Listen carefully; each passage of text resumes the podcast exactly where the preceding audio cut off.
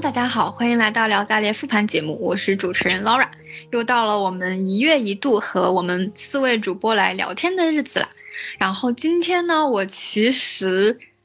呃，有一个很很很好奇的话题，就是最近不是三文三文化一直非常流行嘛，然后我最近也看了一个万字长文，然后它里面其实有提到一个我非常感兴趣的文化，就是三文化。就是我们现在大部分人都要躺平，然后都说年轻人我不要干了，我不要工作，然后我要躺平。但是其实我看到，就是之前有一篇文章在说，其实三文化在很早之前，日本，然后包括在我们的可能，嗯，再早那么几年。千禧年的时候，其实就有人提出来过，大家那个时候就很丧。但是其实真正有人提出来躺平的这个概念，就是我们真真正正年轻人不想干活、不想奋斗的，其实是在当下，就是也是近几年才有这个躺平的概念的。对，然后我们节目其实也一直挺躺平的嘛，大家就是我们一直告诉大家就要寻找自己的内在和平。那其实我其实比较好奇，就是我们每一个成功的人，或者是说我们每一个人，可能都有自己很困难的时候，所以今天想跟大家聊一聊拼命这件事情。嗯，说到拼命的话，其实我最近有认识一个朋友，他是就是八零后，但是就是接近九零后的这种八零后。他又跟我说，他大学毕业的时候，然后进的是呃零售行业，就是做的是销售，然后整个那个就是行业的本身的这个竞争力也是非常大的，然后他是在一个外企，指标压力也非常的重。同时他自己又有非常大的那种想要进步的这种欲望，所以就成天可能一个人在一个城市要奔波好多家店，然后一直从最底层的销售做起，然后一直一直的升升到店长，然后升到区管，升到某个区域的负责人，然后就身体就累得非常垮，就是整个人可能连续七八年都是非常拼命的这种状态。当时就聊到，他就跟我说，他说你你不要太拼命了。我当时的第一反应是说，我说我的天呐，我我说，哎，哥，我们好像这一代人还不是特别一样，因为因为我觉得自己好像回顾自己过去的经历，我没有像他这么拼命过。然后我仔细想了一下，可能唯一比较拼命的时刻，还是在读书的时候，然后就是在可能读研究生，当时觉得还是有非常多想要探索、想尝试的东西。呃，我当时是加了两个学生会，一个是院的学生会，然后一个是校的学生会，然后另外我自己也有自己的学术论文要发，包括我自己还做一些可能公益组织、公益活动，然后我当时是自得其乐在其中了，但是我身边的人都会跟我说，他说你不觉得累吗？自己一个人干这么多事儿。但当时那个状态就是在那样，就时间被安排的很紧、很充实的状态之下，还是会抽时间，嗯，看书呀，然后去参加一些讲座呀这些。我觉得那可能是自己比较拼的一个时间。那确实，现在回想起来，在那个阶段里面，自己的认知也好、知识面也好、就是人脉也好，都是得到非常大的一个提升和锻炼的。然后我其实还是比较怀念那种状态的，就是整个人在张开自己无数的触角。不断的吸收，然后遇到非常多的可能性。呃，一佳，我其实有一个问题，就是那在你呃当时你说这个非常繁忙的过程中，它其实并没有让你觉得你真的在拼什么，就是只是因为你真的非常享受做很多事情，然后你做的每一件事情其实可能都是你喜欢的，或者是能够给你带来回报的，所以就是你为什么会觉得这个对你来讲是一种拼呢？其实你现在也在做很多事情啊，同时。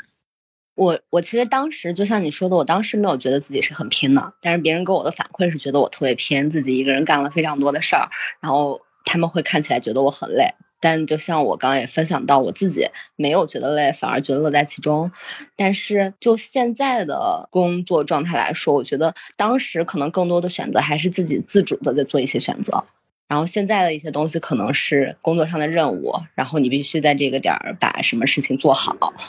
我觉得可能是缺少了一些自主性，给我的感觉是不一样的，所以我可能更会享受那个有自主性的那种努力的状态。那你能够描述一下你当时整个的状态吗？就是比如说你可能几点上课，然后然后做课外这种时间上的。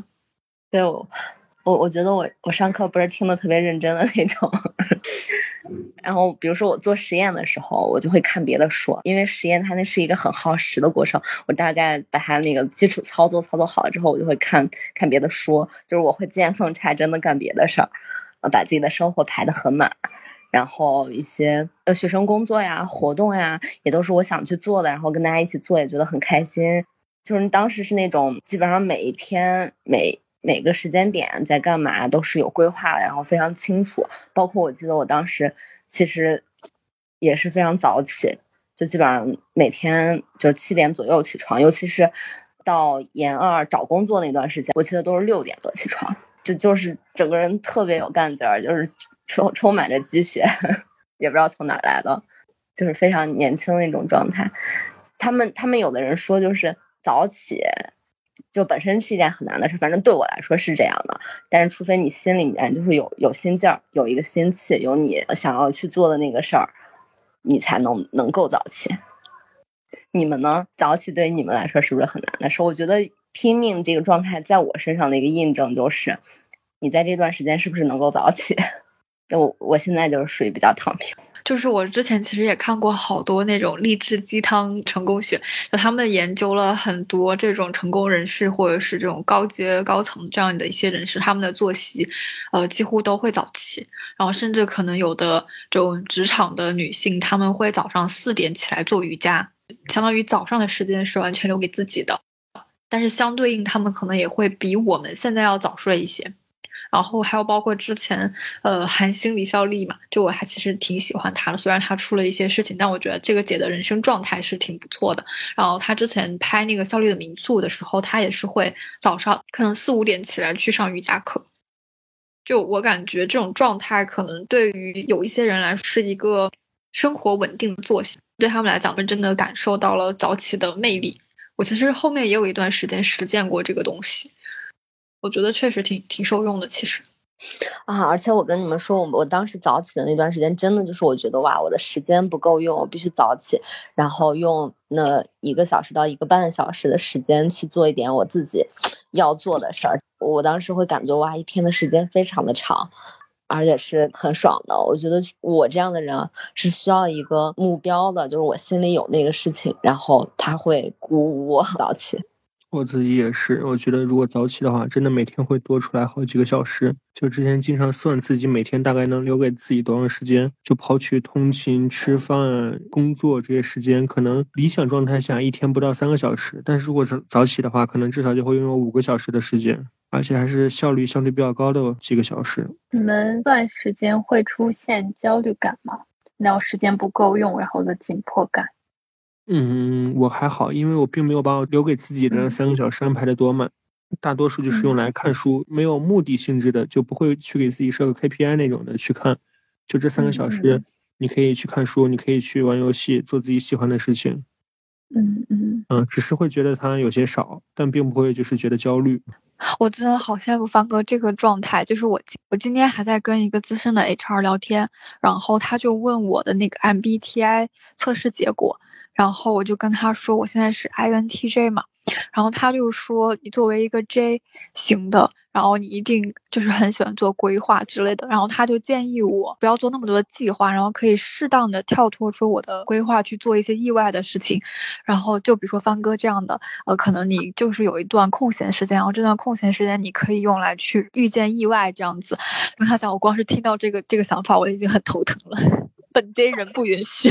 排满，甚至可能排到半小时、半小时这样子。那怎么拼啊？那 Laura，如果你在半小时内你的计划没有做完，你你会延期还是会怎么样？就是取决于呃我要做什么，甚至就是比如说，可能对大家来讲，呃看电影或者是看剧、看书是一个休闲，但对我来讲，我的目的就是要把这部电影看完。就是我看也是有目的的，就是我就是要把这个看完。就我不知道这种感觉大家能不能感觉到。会有那个疏影计划，每个月。对对，就是开始复盘的时候，嗯。对，就是我即便是看电影，我也会规划我会看哪个电影。所以三哥，你是就刚不是说到早起吗？你是早起会起来看书吗？我现在每天七点二十七点半起，但是我起来了就要着急忙慌的去通勤上班了。嗯。我不知道这个算不算早起？如果再早的话，可能啊，我觉得我这这两三年就没有更早过了，因为我平均都是十二点或一点才睡觉。嗯，那这个已经很早了，对我来讲。这种，但我觉得这种不算我们讨论的早起，因为这种早起只是为了通勤赶，就是为了赶上班的时间那种。对，是被动式的，而不是比如说我六点半早起的话，我可能就有五十分钟的自己的时间。听起来一点点心酸，五十分钟自己的时间。那那在过去的一这么长一段时间内，你们最早早起的一个时间段是什么时候？我我感觉我基本都是八点左右。我也是，而且这是我已经历史起的最早的 最早的这个阶段了。我是说从从小时候到现在，你们你们难道没有 六七点要起床的？有呀，天都是黑的。那难道我们最拼的时候都是上学的时候吗？因为我想了下，我就是前面一家跟帆哥还有 Laura 都有提到嘛，尤其对一家早起可能是一家判断这段时间是不是很拼的一个标志嘛。嗯，但是我好像刚好相反，我是睡得够，不管什么时候我一定要睡得很足够，睡不够我一天都是浑浑沌沌的。就即使之前上学，我被迫早起了，因为要很早去学校，但是我会在教室继续睡。所以我好像没有一个很拼的时间段，这个状态好舒服呀。那这样来，如果是以早起来算的话，那大家应该都是上学的时候会比较早吧？反正我上学的时候基本上六点多起，因为早上起来要坐公交车去上学，然后也是天都冬天的时候天都没有亮。然后你知道最夸张的是我，我就是很难起床的那种类型。冬天不是很冷吗？然后我妈她就会。早一点叫我起床，比如说我可能七点要出门，按道理可能一般孩子可能半个小时就可以出门，然后我不行，我要他要从六点开始叫我，他可能六点叫我说要再睡会儿，还然后他就在六点十五来叫我，然后还得把冬天的那个衣服就搭在暖气上，然后都得捂热了，然后可能十五分钟进来穿一件这个样子，很拼很拼，好惯你啊，真的很拼。然后我现在的话，因为我主要是考虑到身体的原因，就是因为我的按摩师傅。还有我之前不是因为心脏的问题去过医院检查嘛，然后我就觉得我不能晚睡，所以我现在其实好一点，就我之前会早上，我觉得说出来你们可能会觉得很拼，我可能早上会五五六点起来写方案或者是写文档，就是工作，就比如说，对，就比如说我前一天晚上可能八点九点下班，然后甚至可能有时候比如说十点下班，但是我可能下班之后就什么都不做了，就我不会一直把班加到很晚。把这件事情做完，我可能就先停下来，然后先睡觉，然后早上五六点起来。但其实你算一下那个时间是差不多的。我想给你加一个特效，我不知道这个特效会不会发出声音呀？不会。不会，这个是表情，这个是表情。不会有声音。看到我鼓掌的特效了吗？刚听到老二说这，我突然想到，我有一段时间也是一模一样的状态，只不过是换了件事情，就是补作业。就是，就是第一天晚上稍微早点睡，然后第二天早上早起补作业。大家是不是对拼的定义就是时间要拉很长，体力上要足够累，就算是拼了？那要是这个样子的话，我们要说，感觉咱们几个工作也挺认真的呀，也不是那种摸鱼的人，为什么工作之后的我们反而觉得自己没有那么拼了呢？不是的，我觉得像一加刚说那个定义，其实反而还更。更贴切一些。我记得他刚才说是，就是，就是你会主动的，比较有活力、有期待的，不管是在几点起来，或者说早早起来去面对这一天。但如果你比如说你像我，我九点前要到公司，我一个小时的通勤时间，然后半个小时的出门时间，这样我七点半虽然看的是比较早，但它并不算拼。但如果是就真的是满怀热情的去工作，就是我可能是六点半起来，然后八点就到公司，在正式打卡前就开始投入工作。我觉得这是一个比较拼的状态。呃，我们今天说这个话题时，我当时想了下，我好像没有一个很拼的状时间段。但是主要的原因是因为，在可能你经历很艰难的时刻，你觉得这段日子怎么怎么这么艰难时候，以我现在目光去回去看那段时间，我都觉得好像还挺轻松，然后也挺自如的一个状态，挺舒服的，因为也都是自己追求的，所以可能。都都还挺好的，然后，嗯，我现在的工作状态可能跟 Laura 的不太一样，就是因为我我的公司可能不要求我加班，但是如果我有一个自己很想做的方案，我想把它做出来，那我就会实现出来，看看它的效果是什么样子之类的。所以我可能会很熬比较晚。但是我我很投入这个状态，第二天我可能就会晚起，或者说晚点上班之类的。但我会保证自己的睡眠，所以我我一直以来的状态都是沉浸在我自己的一个兴趣点里，然后去去享受那个时间段，让自己快乐。所以，我我好像一直不不觉得这种算拼，或者说是辛苦。嗯，我好羡慕 Z Z 这个状态呀！就其实你们开始提到，就比如说我考研那段时间。或者说我考上司法考试那段时间，也是跟这种状态比较像的。就即使你每天有效投入的时间很多，就如果从数据上来看的话，确实是很辛苦的一个状态。但因为你自己是非常投入的，所以反而不会觉得累，或没有觉得那么拼。就是我说我工作那个，其实，嗯，就不是说我工作觉得这样的是很拼，就只是大家说到早期，这我觉得这只是，呃，我的一个工作或者是一个作息习惯的改变。就如果是我以前的话，我可能就真的是会熬大夜去做，但我现在可能会选择早上起来做。就我不觉得这是这是拼，我觉得这是互联网的常态，所有人都是这样。就是我其实很好奇的是，因为我们提到我们需要有这种自主的能力嘛，那我觉得其实有一段非常自主的经验那就只有医科了。所以我其实很好奇，就是医科你当时自己自己搬到画室的时候是一个什么状态？就是除了吃饭睡觉，剩下的时间你都会去想。工作，因为那个工作是自己的，然后你同时要做很多事情。你是为自己工作的时候，就没有分什么上下班了，下班也会去想，但也不拼，因为自己当老板还是很爽的，没有人管你。想休息的时候，还是很容易调节时间的。是自己在做的事情的时候，生活跟工作的那个界限更分不清了，对吧？对，对。就你，你明显感觉到，哪怕这会儿我在吃个饭，或者，呃，我可能睡前在干什么，脑袋里可能都想的是跟工作有关的事情，哪怕刷朋友圈也是，这就跟打工有变化了。对，其实我觉得，就是这种打工人的生活节奏，还是非常容易去把一个人拖拖垮的，就是精神层面上的拖垮，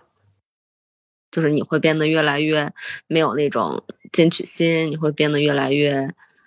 嗯，沉沉重，或者是怎么说，就是缺少了那种少年气吧。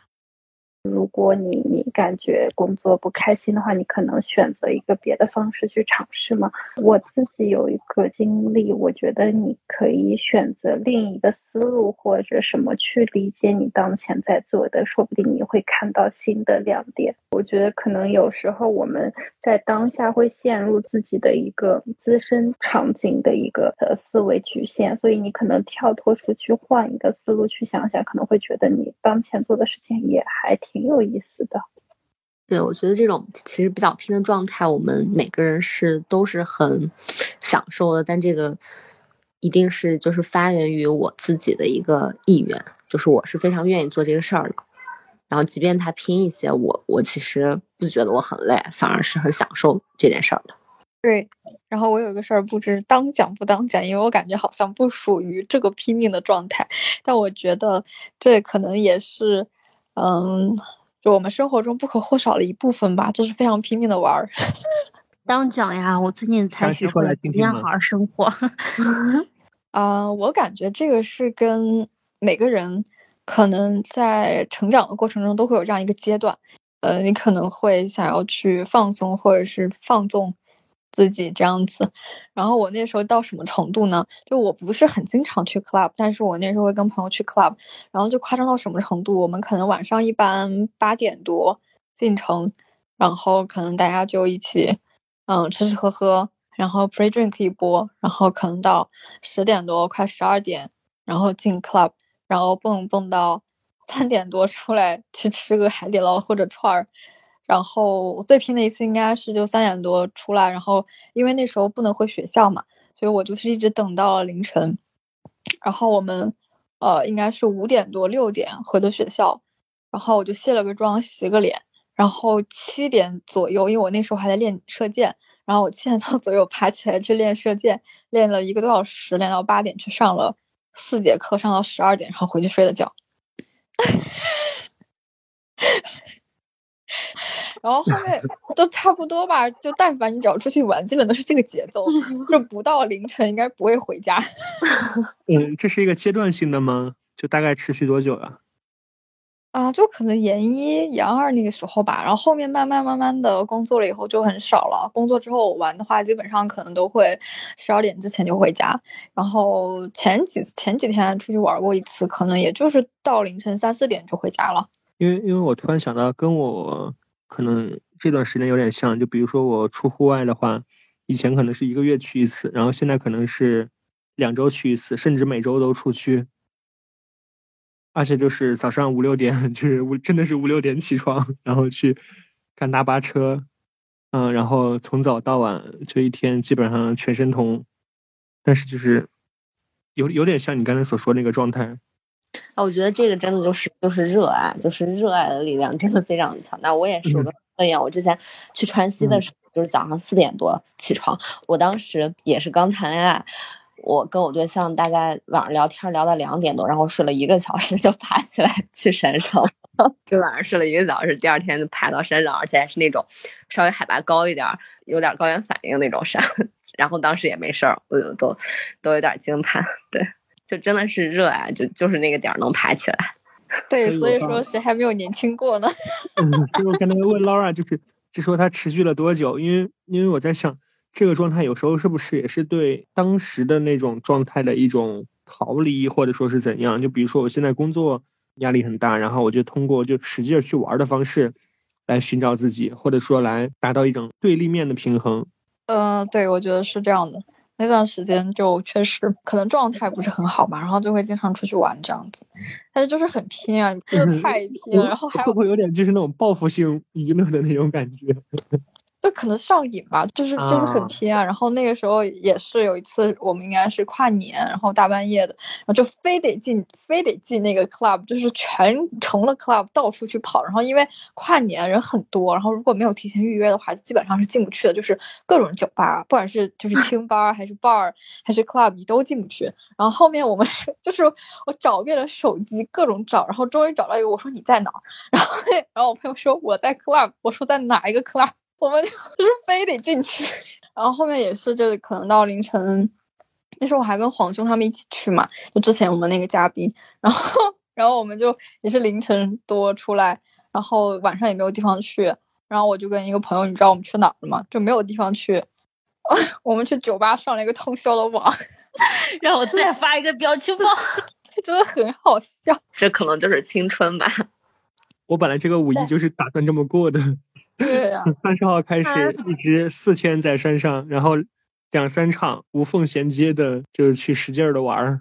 我我觉得反而这其实是一件好事，因为如果你一直都紧绷着，你可能也走不了太远。然后我现在基本上就是一个项目做完，或者是中间可以歇的歇的部分，我一定会让自己歇下来。就虽然你可能会有点慌，你觉得现在好像手头工作不如以前那么多了，但是你要知道，就是你永远都会有下一个工作，所以你在能歇的时候，我觉得还是尽量歇一歇，这样的话你可能能更好的去前进，这样子。就是能休息的时候，能出去玩的时候，抓紧每一次机会去玩，因为你不知道哪一天北京就封城了，或者说类似现在这样的管控措施，就每一次都当最后一次的去玩，而每一次都玩的很尽兴，就跟朋友在晚上。就在帐篷里聊天，聊到凌晨两三点，然后就特别不后悔，得亏聊到凌晨两三点，因为第二天早上七八点钟就被巡山的人赶下山了，因为疫情原因，大家都他们要清山什么的。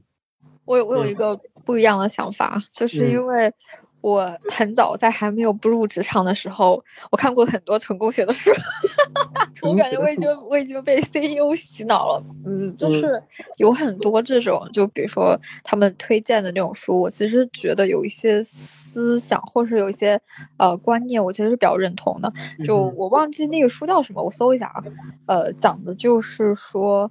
嗯，很早之前应该是在美国时期，然后有一个呃上级想要看到的，就是只是无论我什么时候下达这个命令，无论你就是你在什么样的阶段，然后你都能够使命必达的完成这项工作。就是我其实也比较认同这个，其实就是有没有会觉得就是现在。尤其是八零后这代，哎，也不是说八零后吧，就是我们就国家会有这样一个文化的冲突，就是这种，嗯，八零后身上的一种奋斗者的这种观念，会跟现在可能是零零后他们身上一些，呃，自由，然后，呃，这种相对独立的这种观念的冲突，所以现让现在很多八零后的领导者非常的管理者非常的困惑。我觉得有很明显，我舍友之前就举过一个例子，就是我有一个舍友，他妈妈是医院的领导，然后他们医院就招新的新人进来的时候，可能就比如说有些行政上的工作，他就说某某某，就是你去处理一下这个，可能这也是着重去培养他。旁边的人会会告诉那个新人说某某某，这是领导着重培养你，他想看你能否就是有这个完成的能力。那当然这是在下班时间或者说是你额外的工作时间要去做的，他就直接回绝说。谢谢领导，我不需要培养。就就这个事情，可能在在我社作为一个九零后看来，已经有些不可理喻了。但似乎在现在零零后是一个比较普遍的现象。对，就是回到我前面说的最开场的那个，就是为什么我们现在才会有躺平文化？就不管大家是不是真的在躺平，就比如说有的人躺平，大家其实还是很奋斗，但是最起码我们是有躺平的这个概念在了。然后呃，当时那篇文章分析的是，是因为我们可以躺平。就是是因为现在的甚至九五后、零零后，他们不需要那么夸张的去工作来获得一定的经济利益，是因为他们只只真的可以躺平，就是我不工作，或者是我不要去超一线，我就在自己的三四线小城市，我也可以找一份差不多的工作，我也可以养家，我也可以养我自己，我甚至也可以享受所有超一线所有的大品牌，甚至连锁的这种美食。我都可以享受，为什么还要那么拼？就所以说他的分析，有父母一代打下来的基础。对，然后他的分析就是我们现在之所以喊可以躺平，是因为我们真的可以，就不会差到哪里去。是有选择了。对，但我觉得这正是上上一个时代快速发展所带来的问题，就是年轻人的空心病，就是大家都在寻找意义感，但又会发现。是非常空洞的，因为上一代传递下来的价值观就是我要去努力奋斗赚钱，但是当我不需要去赚钱，我自己本身就可以有相对比较好的物质生活的时候，我不知道自己要去干什么了。我觉得这是时代遗留下来的问题，也正是我们这一代人需要面对的问题。啊，那个书叫《把信送给加西亚》，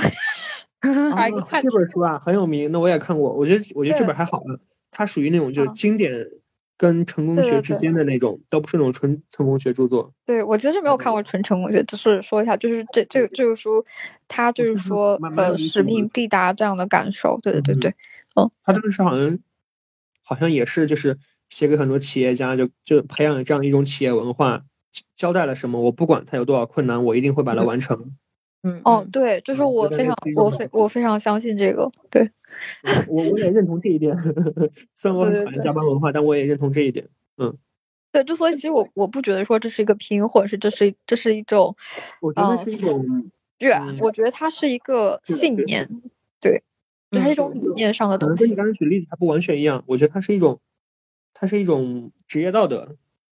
就比如说，就就作为律师，他基本的职业道德就是尽全力去完成当事人的委托，去替当事人解决问题。其实挺想挺想问一下大家，目前对于奋斗的理解的，就是愿不愿意去过奋斗的生活，或者说，如果畅想未来的话，愿不愿意为某一件事儿去拼尽全力？其实我觉得更多的可能还是在工作的方面，你们觉得呢？应该是的吧。一般提到这个时候，我们可能更多就是所谓的事业，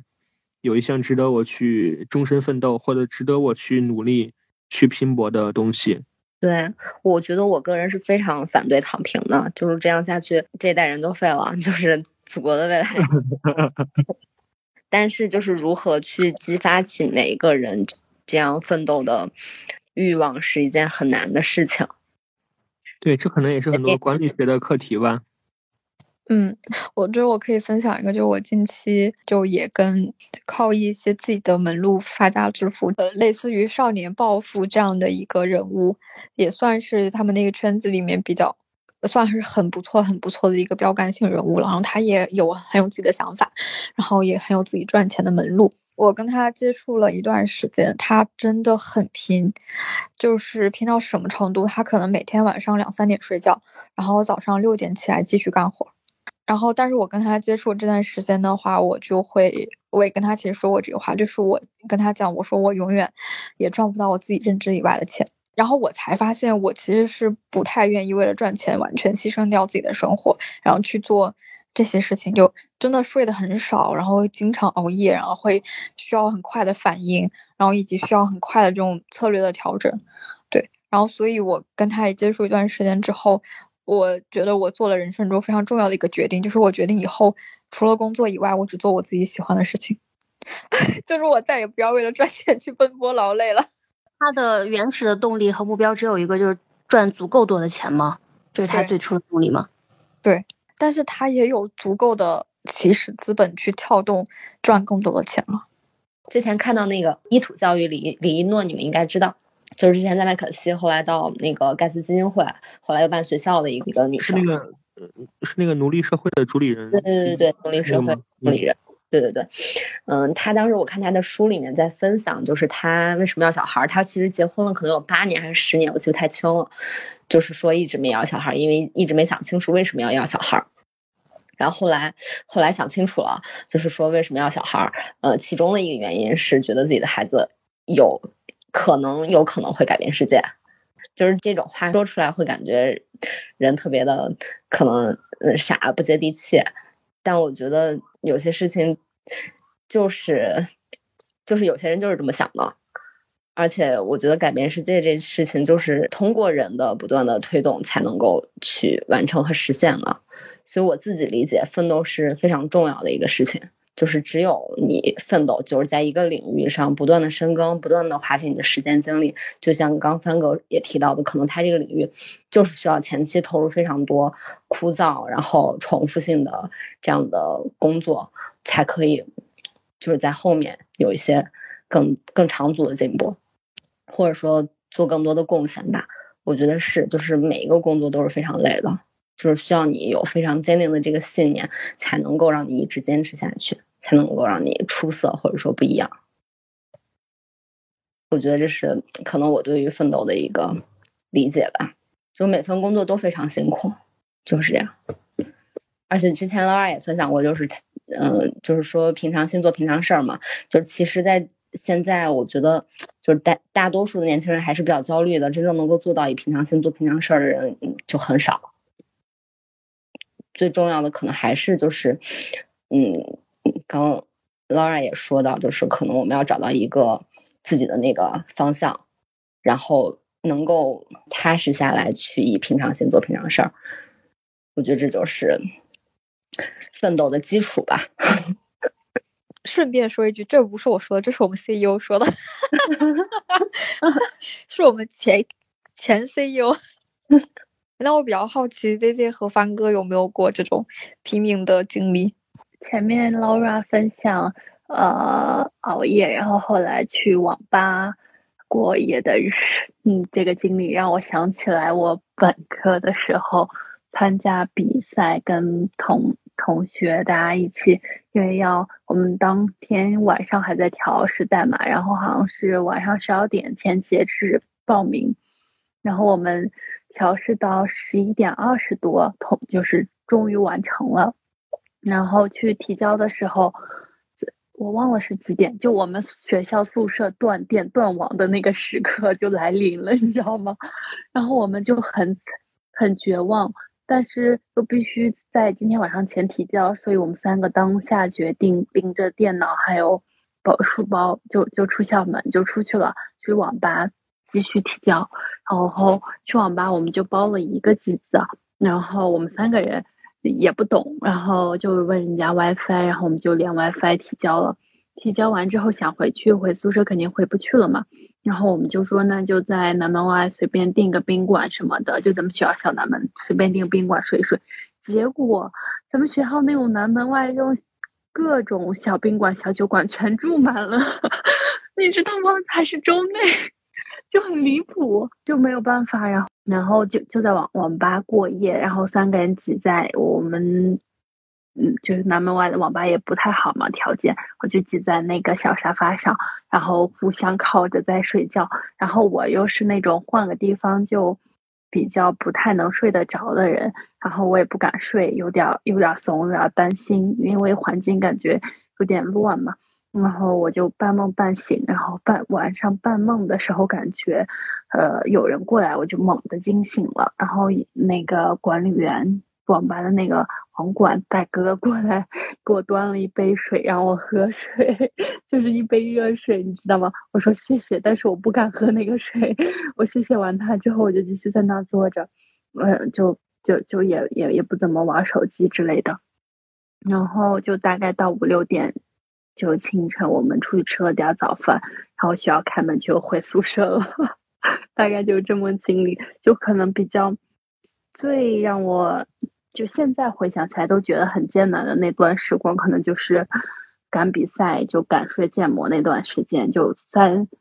三天一个嗯睡建模，然后我们一直在熬夜，一直在熬夜，然后三天就你你得做做一套新的题。然后又有代码，然后又有模型，就主要是脑力上，然后做不出来的时候，三个人都还挺崩溃的，然后就精神压力也挺大的。我刚听 Z Z 说，一直居然还觉得挺美好的 这样的经历，就是这种这种是值得回味的人生中的时刻，尤其是你你跟别人一起共同奋斗的岁月啊，或者共同吃苦的岁月，我觉得都是非常美好而且值得回味的。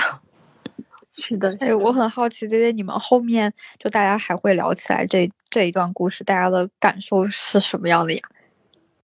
啊，我就是我睡建模那两个小伙伴，我们关系还不错，我跟其中一个关系很好，就是我们也也会就隔一两个月，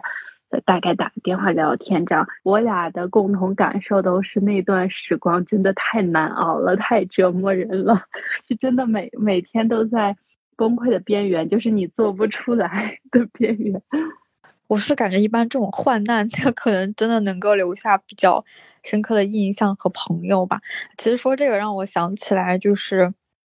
我之前就是在应该是研二的时候，然后到北京来实习嘛。就说实话，我真的不知道我那个时候真的为什么来北京，而且我最夸张的是，我那时候其实在英国。然后我记得特别清楚，我其实本来计划是七月份回国的，就是我的机票都买在了七月份。我当时很着急，想要在国内实习。然后我那时候特别想去腾讯，但是好像是腾讯的实习生，反正就比较晚。然后 anyway 我都觉得呃很那什么，然后我就找了一个之前的朋友，他刚好在我现在的公司当 HR，然后我就通过他去呃面试，然后就面试上。而且最夸张的是，我当时就可能三四天就面试上了。然后我那时候还在英国，就是倒着时差面试。然后面完试之后，我当时就决定要回国，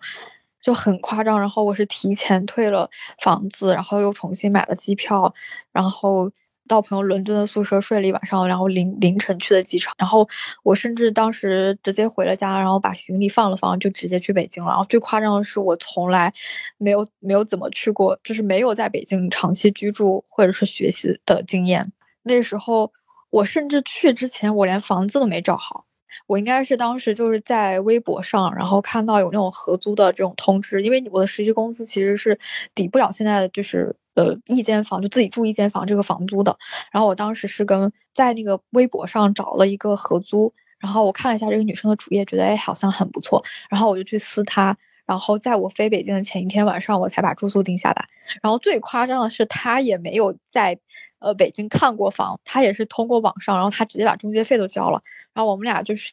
那天晚上第一次见面，然后我们俩是要睡一张床的那种，就是直接合租，然后后来我们就去了那个房子，非常非常的破，但是还好挺大的，两个人住完全没有问题，但是非常非常的破，就破到什么程度呢？就是那个房间的衣柜是那种老式的木头的衣柜，然后全是坏的，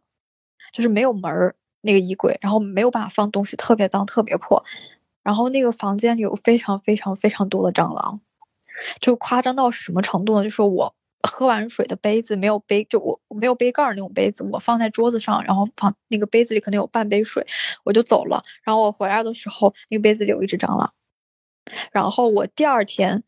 我就是我这个杯子已经不能用了嘛。然后我第二天再在这个杯子里倒一倒，故意倒了一杯水，我然后我再出去上班回来，这个杯子里还有一只蟑螂。就是到这种程度，就是我半夜，呃，因为我们俩那时候都写东西嘛，然后半夜写东西的时候，那个蟑螂就会从墙上爬到我的桌子上，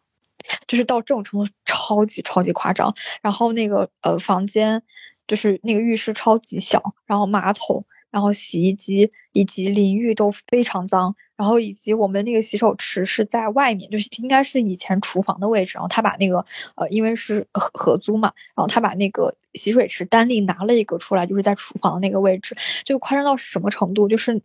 因为我们其他舍友还会做饭，我们俩是绝对不会做饭的，然后呃，你早上起来把那个水龙头打开，然后会有很多很多虫子从那个水槽里爬出来，就是到这种程度。超级超级夸张，然后我们俩那个时候是没有办法在家里洗澡，因为那个淋浴头特别脏，然后马桶上都是蟑螂。但是就即便是这样，我们俩当时也在那个房间住下来了，然后并且我们俩一直到现在回味都觉得好像住的还挺好的。我们那时候应该是在同一家公司实习嘛，但在不同的工区，我们可能就每天九十点十点多去上班，十点多九点多下班，然后我们俩会去公司附近的健身房洗澡。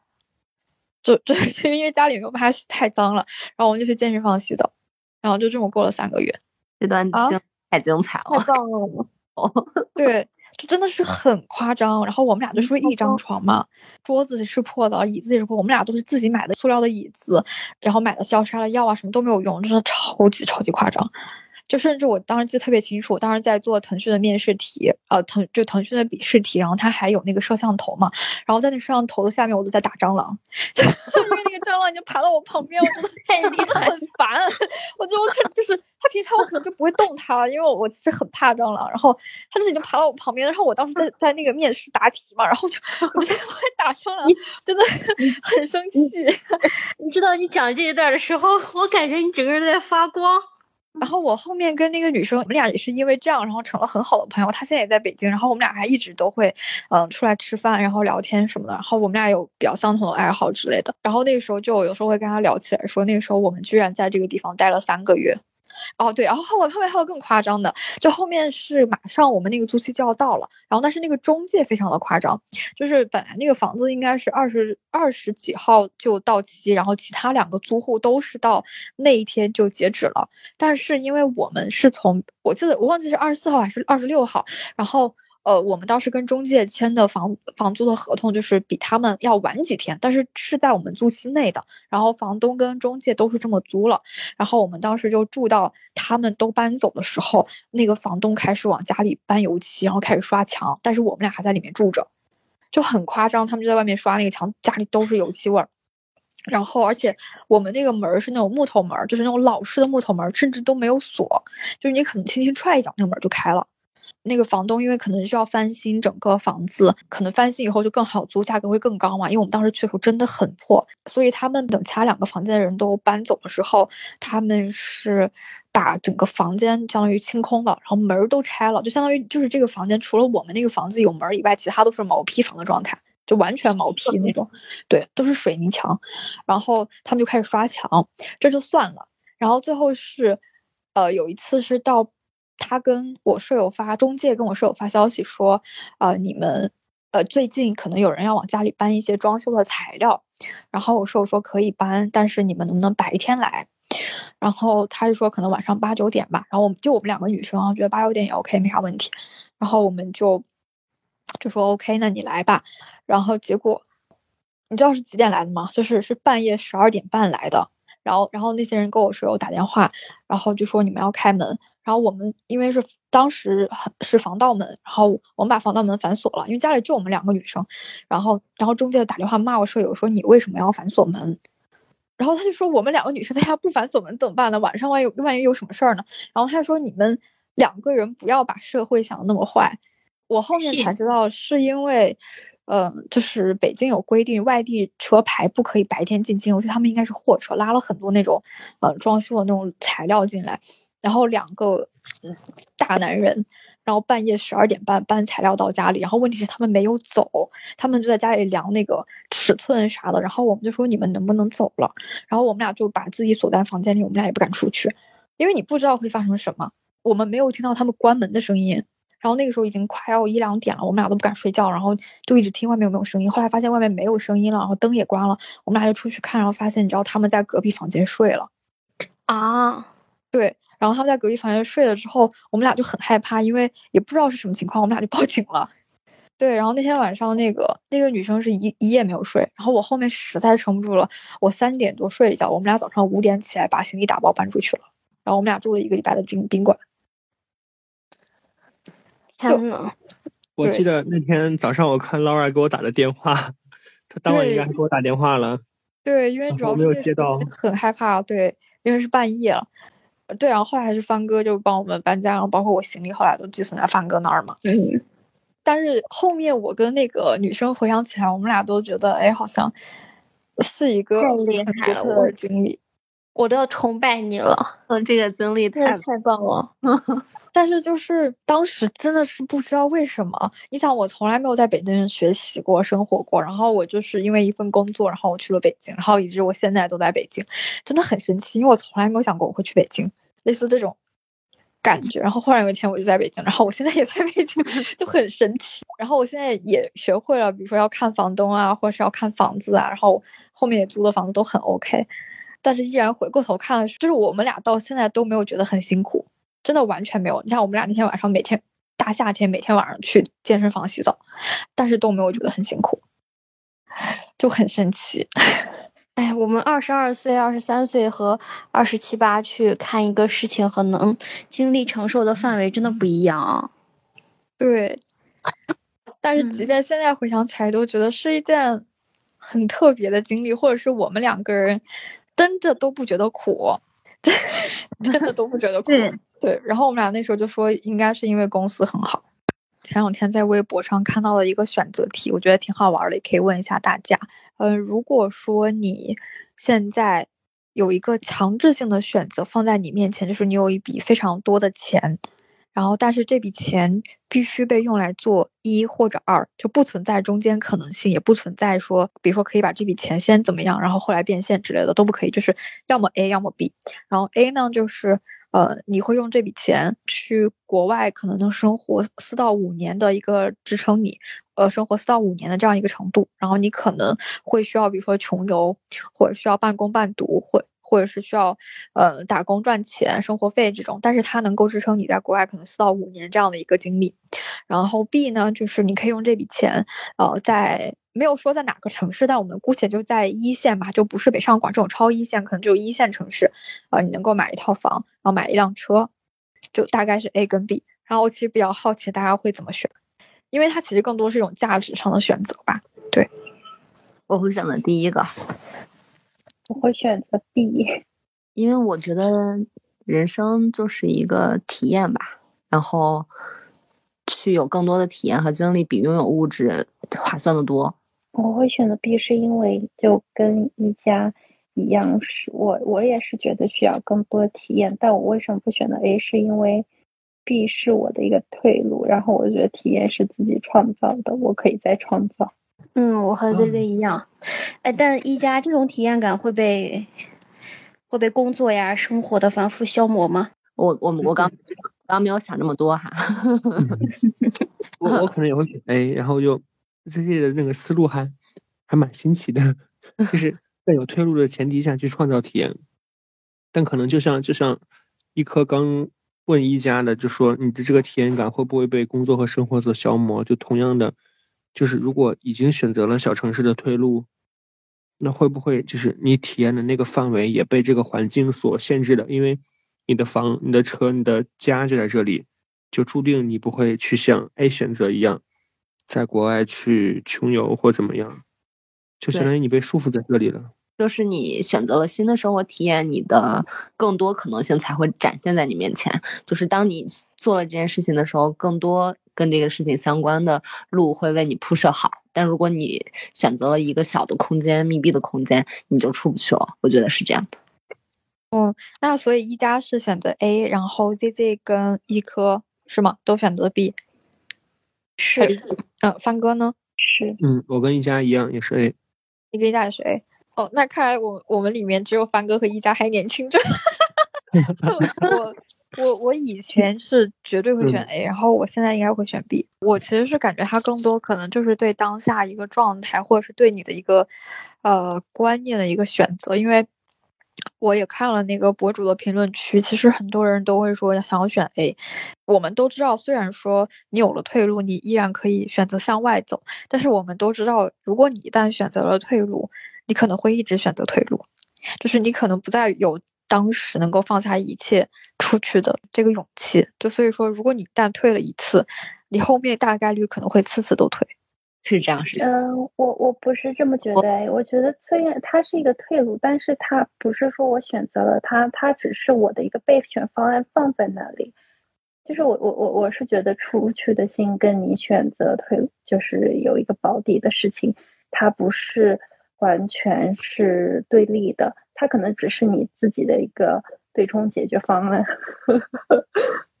我觉得。我觉得一直保有年轻气是一件非常难得而且重要的事情。更多的时候，年轻是跟奋斗挂钩的。就是当你身上的年轻气越来越少了，你这个人就是可能已经被生活磨平了棱角，会循规蹈矩了。对，但我觉得，嗯，只有年轻着奋斗着，才会有不同的东西出来。对，就今天其实还跟大家聊了蛮多，不管是工作上、生活上，还是曾经去玩的这种过程，都感觉大家其实都是个狠人。然后其实我发现我们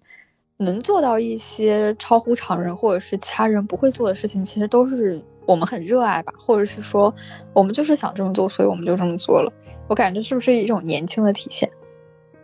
对的，就是即使有的人可能年龄比较大，但是我们仍然觉得他是一个奋斗者，就是。由于他身上体现出那种年轻人才有的朝气，或者说那种那种不断拼搏的那种奋斗的感觉，这个其实跟年龄没有太大关系，更多是自己内部的一种精神状态。就你有自己喜欢的事情，并你为之努力奋斗拼搏，其实就挺好的。呃，也希望听到这期节目的你，呃，在路上的大家都可以永远年轻，永远热血澎湃。嗯，好的。然后如果。因为这期节目，你也想起了你生命中的至暗时刻，你也想起了啊，原来我曾经也是这样一个拼的人。也欢迎你把你拼的故事分享给我们，无论是在评论区还是在朋友圈的评论区，都非常欢迎大家和我们互动。那么以上呢就是我们这一期的节目啦，也欢迎大家在小宇宙、喜马拉雅、网易云，然后以及 iTunes 上收听关注我们。那么我们今天就到这里吧，大家拜拜拜。拜拜，拜拜拜。